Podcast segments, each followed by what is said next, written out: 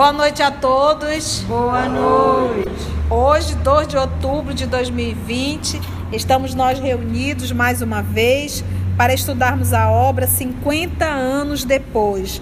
Nós iniciamos a semana passada o capítulo 7, intitulado Nas Festas de Adriano, então imperador.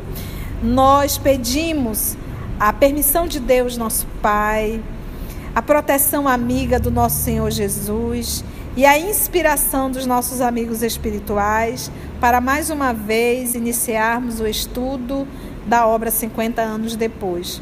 E que todas essas lições, meus amigos, possam calar fundo no nosso coração. Vamos solicitar que a nossa irmã Aramita possa fazer uma rápida recapitulação e darmos continuidade ao nosso estudo. Na semana passada nós vimos no início do capítulo 7 o resumão de que a, a, a Célia, depois da visita aos prisioneiros na Suburra, né, ela deu uma melhorada, apesar da tristeza. O narrador nos conta também que Cláudia Sabina passa horas confabulando com Plotina sobre o seu plano de vingança e é, conta o encontro né, da Cláudia Sabina no, com o imperador o imperador vai viajar né, para Tibur e está querendo quem ele vai levar com ele, né? E a Cláudia dá a ideia maravilhosa ao divino imperador que bom mesmo seria levar o Evídio Lúcio nessa viagem. É, porque ele até cogitou, né, Aramita, de não levar o vídeo, porque afinal de contas ele era um homem casado, tinha filhas, seria melhor deixar. E ela, com a sua artimanha e a sua forma de convencer o outro, sabendo usar as palavras, né, acabou realmente manipulando o Adriano, né? Lembrando que, lembrando, é, dizendo para Adriano que ia ser uma honra para ele, afinal o Adriano estava patrocinando o casamento da filha mais velha e depois do casamento ele até podia fazer essa viagem, né? Que aí o Adriano é mesmo, boa ideia. Aí pegando o nosso estudo da obra Libertação, é um ato de perversidade da Cláudia? Sim. Ela está imantada ou estão imantados a ela que tipo de espíritos? Perversos. Perversos. Vingativos. Vingativos, entendeu? Porque é, esse tipo de atitude da, da, da Cláudia faça com que ela se associe a espíritos da, do mesmo estilo que ela né? e que cada vez mais vão inspirá-la a esse tipo de atitude. Então, aí o, o Adriano é, aceita a ideia dela e diz que o, o Elvídio é a pessoa ideal para escolher as coisas, porque tinha bom gosto. E o Adriano vai mandar um mensageiro à casa de Elvídio. Paramos aí. Vamos lá então. Colhido pelo mensageiro no meio das atividades festivas do lar, o tribuno surpreendeu-se grandemente. Não esperava um ato daquela natureza. Outrem poderia honrar-se com a gentileza. Ele, porém, sentimental por índole, preferia a paz doméstica, longe do turbilhão de bagatelas frívolas da corte. A viagem à Grécia, em tais condições, afigurava-se-lhe aborrecida e inoportuna. Além disso, deveria partir dentro de uma semana. E quem poderia pensar no regresso? O soberano estava habituado a fazer excursões longas e frequentes através do mundo antigo. Na viagem de 124, estivera ausente de Roma por mais de três anos consecutivos. Vocês entenderam por que, o imperador não queria levar o vídeo? E como ele é um homem que ama a família, para ele é uma tortura se afastar do lar. Para outros que não suportam a família, que é um casamento enrolado, paga para viajar para ficar bem longe da família. Não era o caso de Ovídio. Tanto se apaixonara por Atenas, o Adriano, que chegara ao extremo de se iniciar pessoalmente no, nos mistérios de Eleusis. Aí tem a notinha aí explicando ritos de iniciação ao culto da deusa agrícola Deméter e Perséfone, que celebravam em Eleusis, localidade da Grécia Antiga, próxima a Atenas. eram considerados os de maior importância entre todos os que se celebravam na antiguidade. Todavia, antes que as reflexões penosas lhe anulassem de todo o ânimo, chamou a esposa ao tablino, gabinete de pintura, né, um gabinete, onde examinaram atentamente o assunto. Por mim, exclamou o tribuno com seu espírito resoluto. Procurarei esquivar-me, desistir do convite. Essas ausências de Roma, com a separação da família, transtornam-me o pensamento. Sinto-me deslocado, aborrecido, insatisfeito. Alba Lucínia ouvia-lhe as afirmativas com um coração alarmado. Para o seu espírito sensível, semelhantes perspectivas eram muito amargas e perturbadoras. Certo, Cláudia Sabina iria também a Elade, distante e por tempo em que ninguém poderia precisar. Anuir a viagem do esposo era entregá-lo a seduções inferiores daquela mulher, cujos sentimentos inconfessáveis a sua intuição feminina pressentia. Mas não só isso a preocupava. A sua situação em Roma tornar-se-ia novamente penosa durante a ausência do companheiro. Lólio, sem dúvida, lembra que Lólio é o então prefeito, esposo de Cláudia Sabina que é apaixonado por Alba Lucena. Lólio, sem dúvida, voltaria a assediá-la com mais veemência e teimosia. Pensou em falar a Elvídio, cientificá-lo de todos os fatos ocorridos na sua ausência. Gente, esse aqui é um momento delicado, é um momento doloroso, é um momento de medo, é um momento de desespero. Se nesse momento que a vida chega para gente, que a todos nós chega, e se a gente perde totalmente o equilíbrio, nesse momento, espíritos perversos se aproveitam e nos levam para o chão. Então, são nesses momentos delicados da vida que nós temos que ter a fidelidade a Deus. Meu esposo, meu querido, meu fofo, vamos nos submeter à vontade de Deus. É isso. Porque tem coisas que não dá para a gente mudar. Mas a única coisa que a gente não pode, em hipótese alguma, perder é a esperança em Deus, é a fé em Deus, é a certeza do amor de Deus. Então nós não temos que usar o evangelho nas horas que está tudo tranquilo, não. São nessas horas que a gente tem que lembrar de tudo aquilo que nós estudamos. Aqui nós temos um casal que são politeístas, mas que nem aos deuses eles estão recorrendo. Essa situação que a a Alba está passando é a mesma situação que Lívia passou no livro há dois mil anos. E nenhuma das duas falam para o marido que estão passando. Então a gente fica assim meio que horrorizado, porque talvez hoje a gente avaliando isso, é muito fácil a gente chegar com o marido e dizer, olha, é o seguinte, o fulano tá. Mas naquela época parece que não havia essa liberdade toda. E aqui existe um. Você imagina que a Lívia se preocupou por todo aquele movimento político, profissional. O esposo era um senador. Imagina a briga que isso iria dar junto com, com o governador. Aqui, novamente, ele é o prefeito. O marido está abaixo dele. Então vamos lá. Mas não só isso a preocupava, então. Lólio, sem dúvida, voltaria a sediá-la. Pensou em falar eu vídeo, cientificá-lo de todos os fatos ocorridos na sua ausência, expor-lhe com sinceridade os seus escrúpulos. Mas logo a mente lhe veio a figura paterna. Fábio Cornélio dependia absolutamente do prestígio e do apoio do prefeito. E do seu velho genitor dependiam sua mãe e seus irmãozinhos inexperientes. Você vê como a história aqui se repete bem no livro Renúncia. No relance, a nobre senhora compreendeu a impossibilidade de manifestar suas queixas diretas em tais circunstâncias da vida e, recordando-se ainda da gentileza do imperador para com a filha, assegurando-lhe generosamente o futuro, sentiu que a voz da gratidão deveria falar mais alto que as conveniências pessoais. Porque lembra que o Adriano deu uma a casa, né?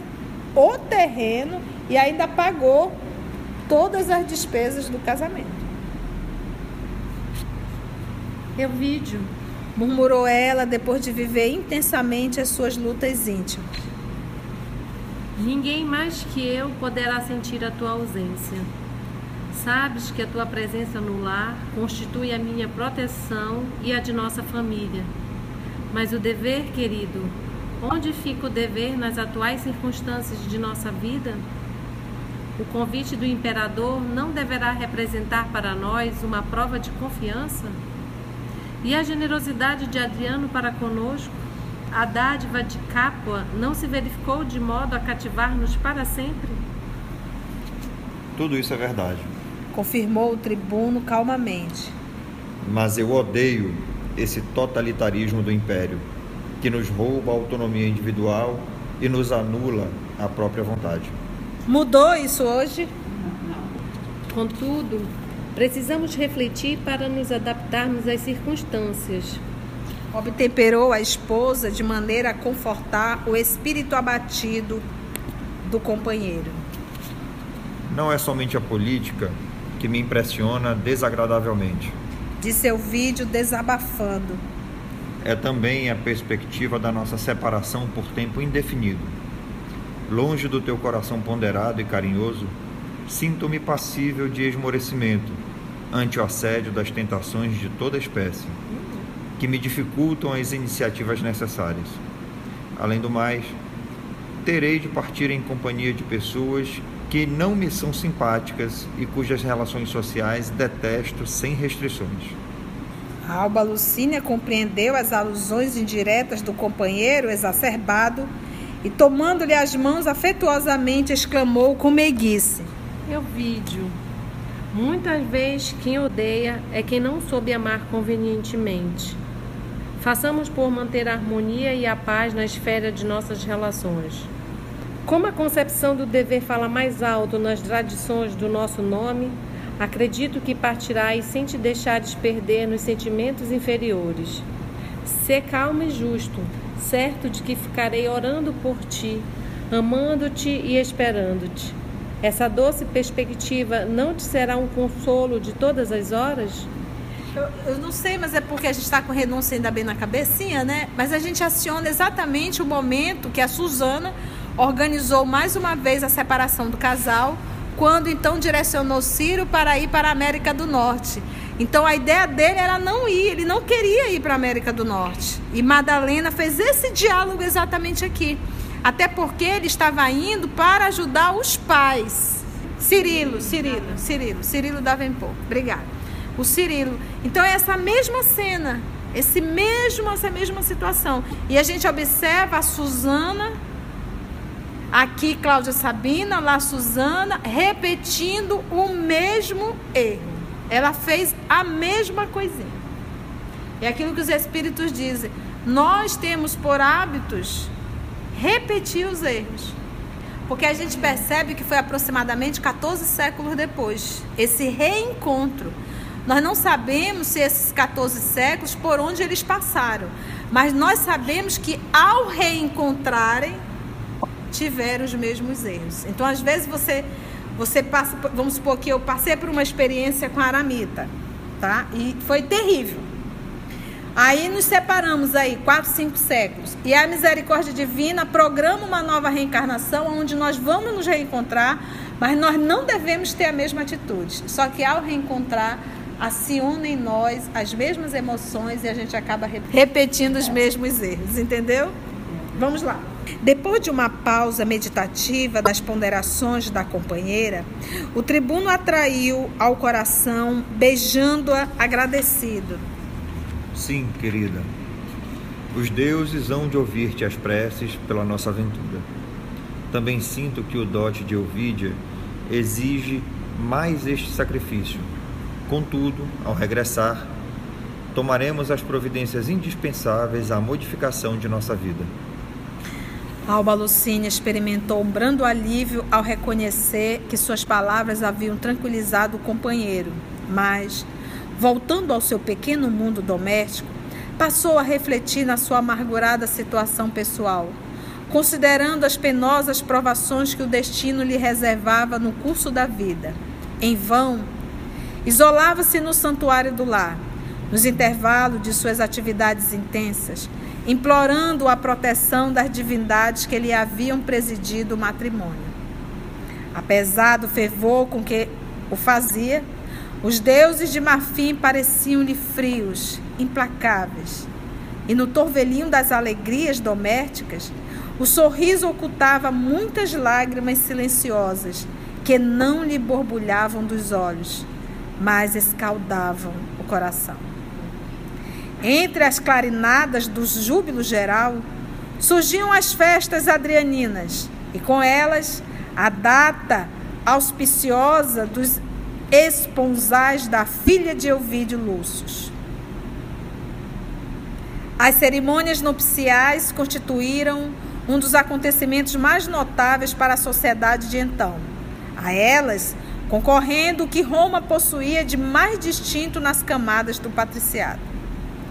Fábio Cornélio, desejando comemorar a aventura da neta de sua predileção, fora fértil em inventar os mais belos jogos de iluminação no parque da residência de seus filhos. Quem era que estava pagando? Gastando. Gastando, que tinha e que não tinha. É. Mas lembra quem estava bancando tudo não era o Adriano?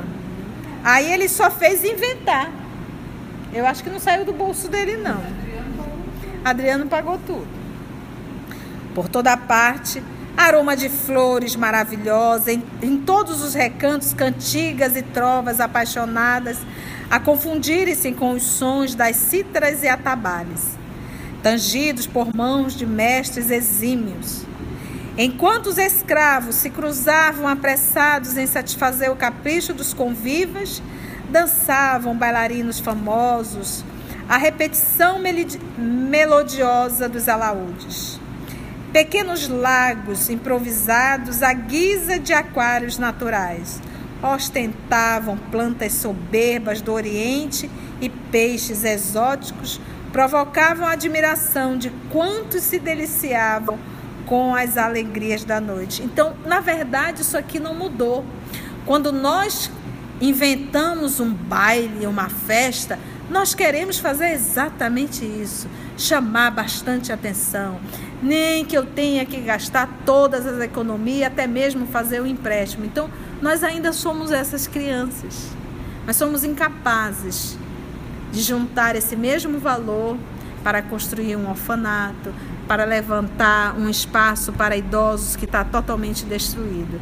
Então, isso mostra ainda os nossos valores mesquinhos, que são milenar todo o cenário festivo fora preparado a caráter, com precisão e requintes de bom gosto, salientando-se a piscina em que barcos graciosos e leves se pejavam de ninfas e trovadores, e a arena na qual, de remate à festa, dois escravos jovens e atléticos perderam a vida sob os, sob os gládios poderosos de lutadores mais fortes.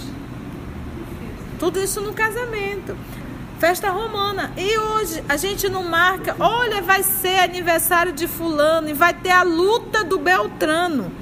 A gente aproveita, eu vou pôr um telão lá na sala e aí a gente vai ver a luta. E aí a gente reúne pai, mãe, irmão, irmã, crianças para ver dois humanos sangrando, com o rosto todo machucado e a gente comemorando. Tribal, né? Hoje, gente, no século 21, 2020, ainda é chamado isso de esporte, porque isso aqui, os gladiadores, era chamado de esporte. Então, você viu que não mudou muito, não.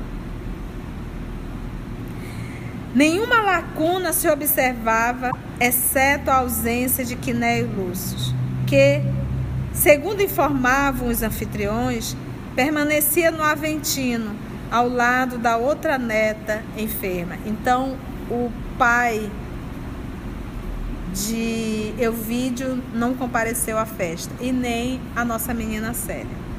No dia seguinte, Enquanto Euvídia e Caios partiam para Capua sob uma chuva de flores, hum, e se bem estivesse no auge as festividades do povo, Alba Lucínia não conseguia dissipar a onda de receios que lhe assaltaram o coração. Sua consciência sentia-se tranquila em relação ao que aconselhou ao marido, considerando que a gratidão de ambos ao imperador não admitia desculpas quanto à viagem à Grécia. Mas Elvídio Lúcio lhe falara dos próprios temores com respeito às tentações. Suas mãos ainda sentiam o calor das dele, ao terminar confidências amargurosas. Estaria certa, incitando a aceitar os novos encargos impostos pelo império? Não deveria, igualmente, defender o esposo de todas as situações difíceis determinadas pela política com as sua, suas inquietações perversoras. E vocês lembram que Cláudia era muito bonita. Para ele era uma tentação. Nasceu-lhe então a ideia de procurar Cláudia Sabina e pedir, com humildade, a sua interferência. Semelhante atitude não se compadecia com as tradições de orgulho da sua estirpe, mas o desejo do bem, aliado à vibração da sinceridade pura, poderia, seu ver, modificar as intenções bastardas que, porventura, vivessem no coração daquela criatura fatal.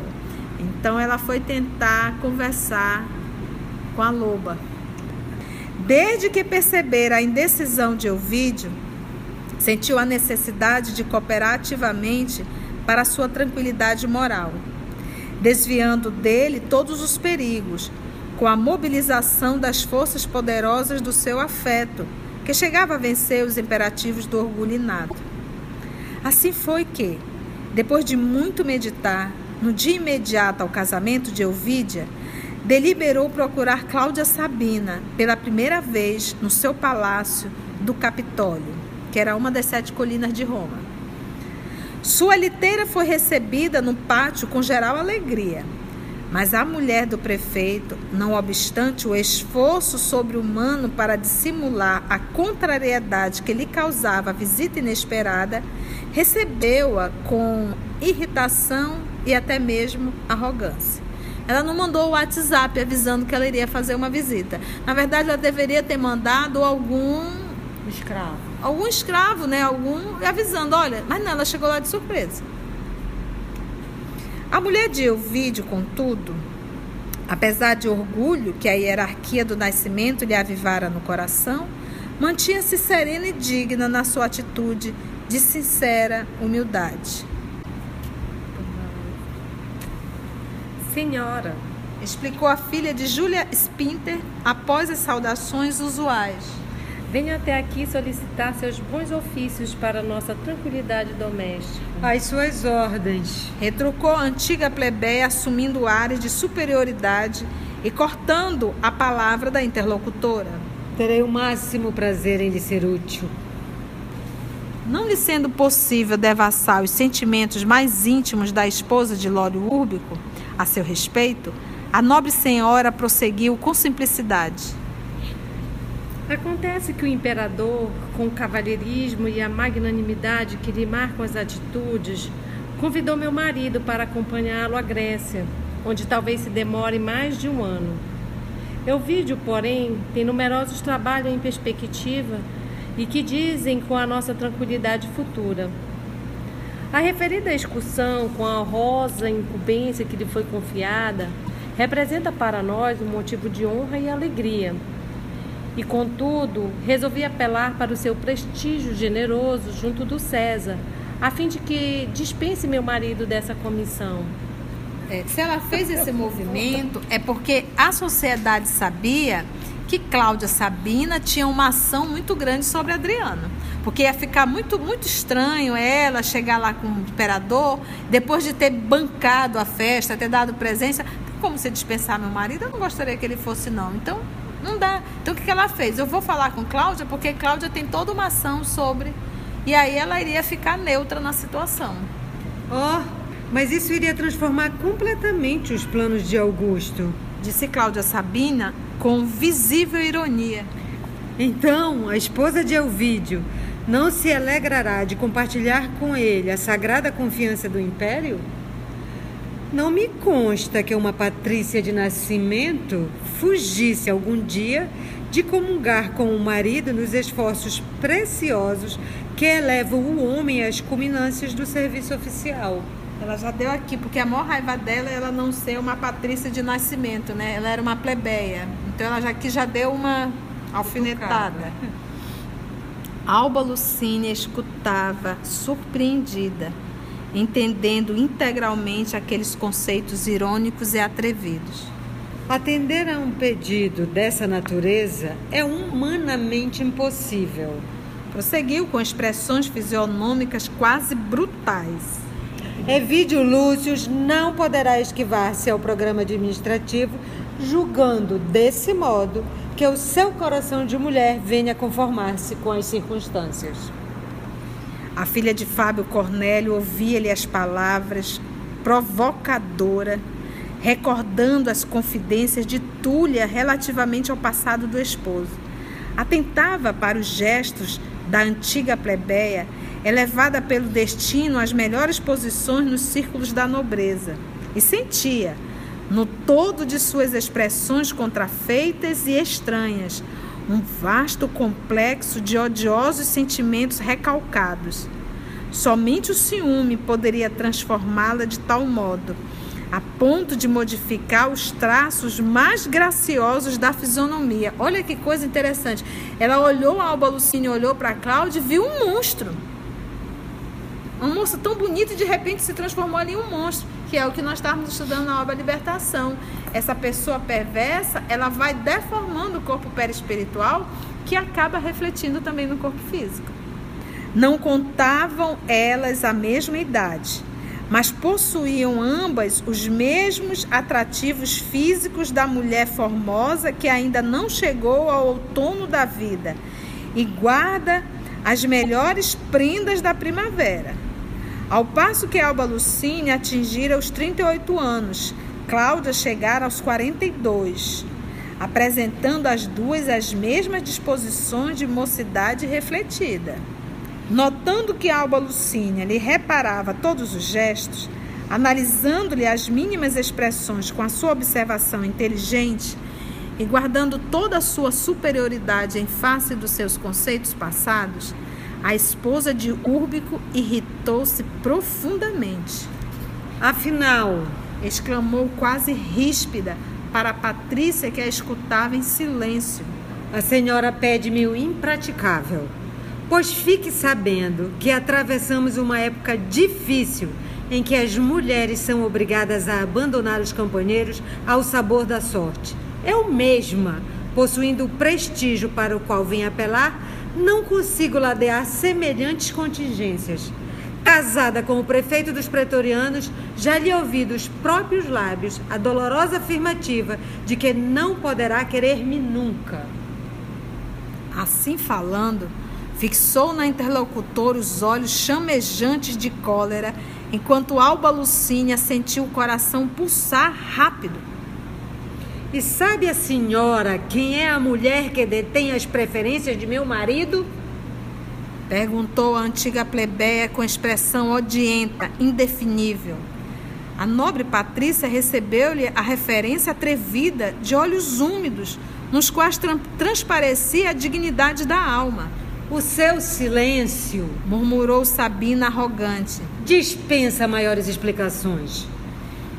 A alba Lucínia levantou-se das faces purpureadas, exclamando com dignidade: Enganei-me lamentavelmente, supondo que a sinceridade de uma esposa honesta e mãe dedicada lhe comovesse o coração. Em troca de meus sentimentos leais, recolho insultos de uma ironia mordaz e injustificável. Não a condeno. A educação não é a mesma para todas as pessoas de uma comunidade social e temos de subordiná-la ao senso da relatividade. Além do mais, cada qual dá o que tem. o mais interessante aqui é o quanto a Cláudia foi ardilosa. Ela já sabe da paixão do esposo dela, a quem ela não suporta. É um casamento arranjado, foi um casamento arranjado por Adriano. Então eles estão ali apenas no papel, mas são duas pessoas totalmente opostas. Mas ela, mas só que ninguém sabe disso. Para uma sociedade eles são casados. Então o que, que ela fez? Pegou essa informação e aproveitou esse momento para apresentar um pseudo ciúme, na verdade, para dissimular, dissimular, porque ela, ela percebeu que a Alba Lucine estava atenta a todos os gestos dela, o gesto era de raiva. Então, para não dizer que a raiva dela era ciúme do esposo de Alba Lucínia, ela, ela transformou isso aí rapidamente no ciúme por Lólio. Olha como ela foi ardilosa. E, sem mesmo despedir-se, caminhou desassombradamente até o átrio, até o pátio, onde a liteira esperava, cercada de servos atenciosos. Enquanto Cláudia Sabina, como que petrificada no seu ódio, ante a lição de superioridade e desprezo recebida, esboçou um riso nervoso que explodiria logo após em descarga de impropérios contra as escravas. É aquela acaba descontando em alguém. A gente não faz isso? A gente chega atacado e vai descontando nos funcionários, nos filhos. Não mudou. Na intimidade do lar, Alba Lucínia orou suplicando aos deuses fortaleza e proteção. A viagem do marido se efetuaria sem delongas e ela não julgava oportuna qualquer revelação a Elvídio acerca das suas contrariedades íntimas. Conformada com os fatos, ficaria em Roma, crente de que mais tarde poderiam florir as suas esperanças de paz e felicidade no ambiente doméstico urgia conservar a harmonia e a coragem moral do companheiro, de modo que o seu coração pudesse suportar todas as dificuldades a vencer, brilhantemente as situações mais penosas. Ocultando as lágrimas íntimas, a pobre senhora lhe preparou todos os petrechos de viagem com o máximo carinho. Euvídio partiria com seu amor e com a sua confiança, e isso lhe devia bastar o coração sensível e generoso. Entretanto, o último dia das festividades adrianinas alvorecera e os protocolos da corte obrigavam Alba Lucínia a acompanhar o esposo nas derradeiras exibições do circo, onde Nestório e o filho deveriam ser sacrificados. A perspectiva de semelhante espetáculo gelava-lhe o sangue, antevendo o horror das cenas brutais do anfiteatro, organizadas por espíritos insensíveis. Recordou-se de que, na antevéspera, acompanhara Elvídia e Caios Fabrícios ao Aventino para as despedidas do avô e de Célia notando que a pobrezinha estava profundamente desfigurada pelas amarguras do seu grande e fortunado amor. O coração materno experimentava ainda o calor do abraço afetuoso da filha, que lhe dissera ao ouvido, em voz quase perceptível, no último espetáculo: Ciro morrerá. Revia-lhe os olhos úmidos ao dar-lhe, resignada, semelhante notícia lembrando ao mesmo tempo a generosidade com que Célia acolhera a aventura da irmã, que sorridente e feliz partia para as delícias de capa, com seus votos fraternos de felicidade e de paz. Alba Lucínia meditou longamente os dolorosos problemas que lhe atormentavam o espírito, ponderando a necessidade de ocultá-los dia a dia sobre o véu das alegrias disfarçadas e mentirosas, e demorando-se amargurada nos porquês dos sofrimentos e nos contrastes da sorte. Cenas do próximo capítulo. Os dramas da vida. Se quando nós, ainda encarnados, pudéssemos assim refletir que é um palco que nós estamos vestindo de certa forma um personagem e que tudo passa. Então vou envolver aqui meu amigo Maurício para fazer a nossa prece de encerramento. Amado Mestre, é sempre com grande alegria no coração, Senhor, que finalizamos mais uma semana agradecidos por estarmos aqui de pé com saúde, bebendo dessa fonte inesgotável, em companhia de amigos, dos nossos mentores, dos trabalhadores da Casa Espírita. Porque temos tanto mais a agradecer do que pedir, Senhor que possamos sair daqui e compartilhar esses conhecimentos através do nosso comportamento, através de nossas decisões, através da vitória nos momentos de testemunho. Que possamos divulgar o teu evangelho em silêncio, dentro de casa, com aqueles a quem elegemos como família. Te pedimos ainda, Senhor, abençoa essa cidade, essa nação, que nesse momento de transição e dificuldade há muita dor e sofrimento, mas há também muito amor e muito amparo. Então que todos possam se sentir acolhidos e amparados, na certeza de que tudo passa, de que tudo melhora e de que nós temos que andar para frente sem olhar para trás. Muito obrigado, Senhor, que assim seja.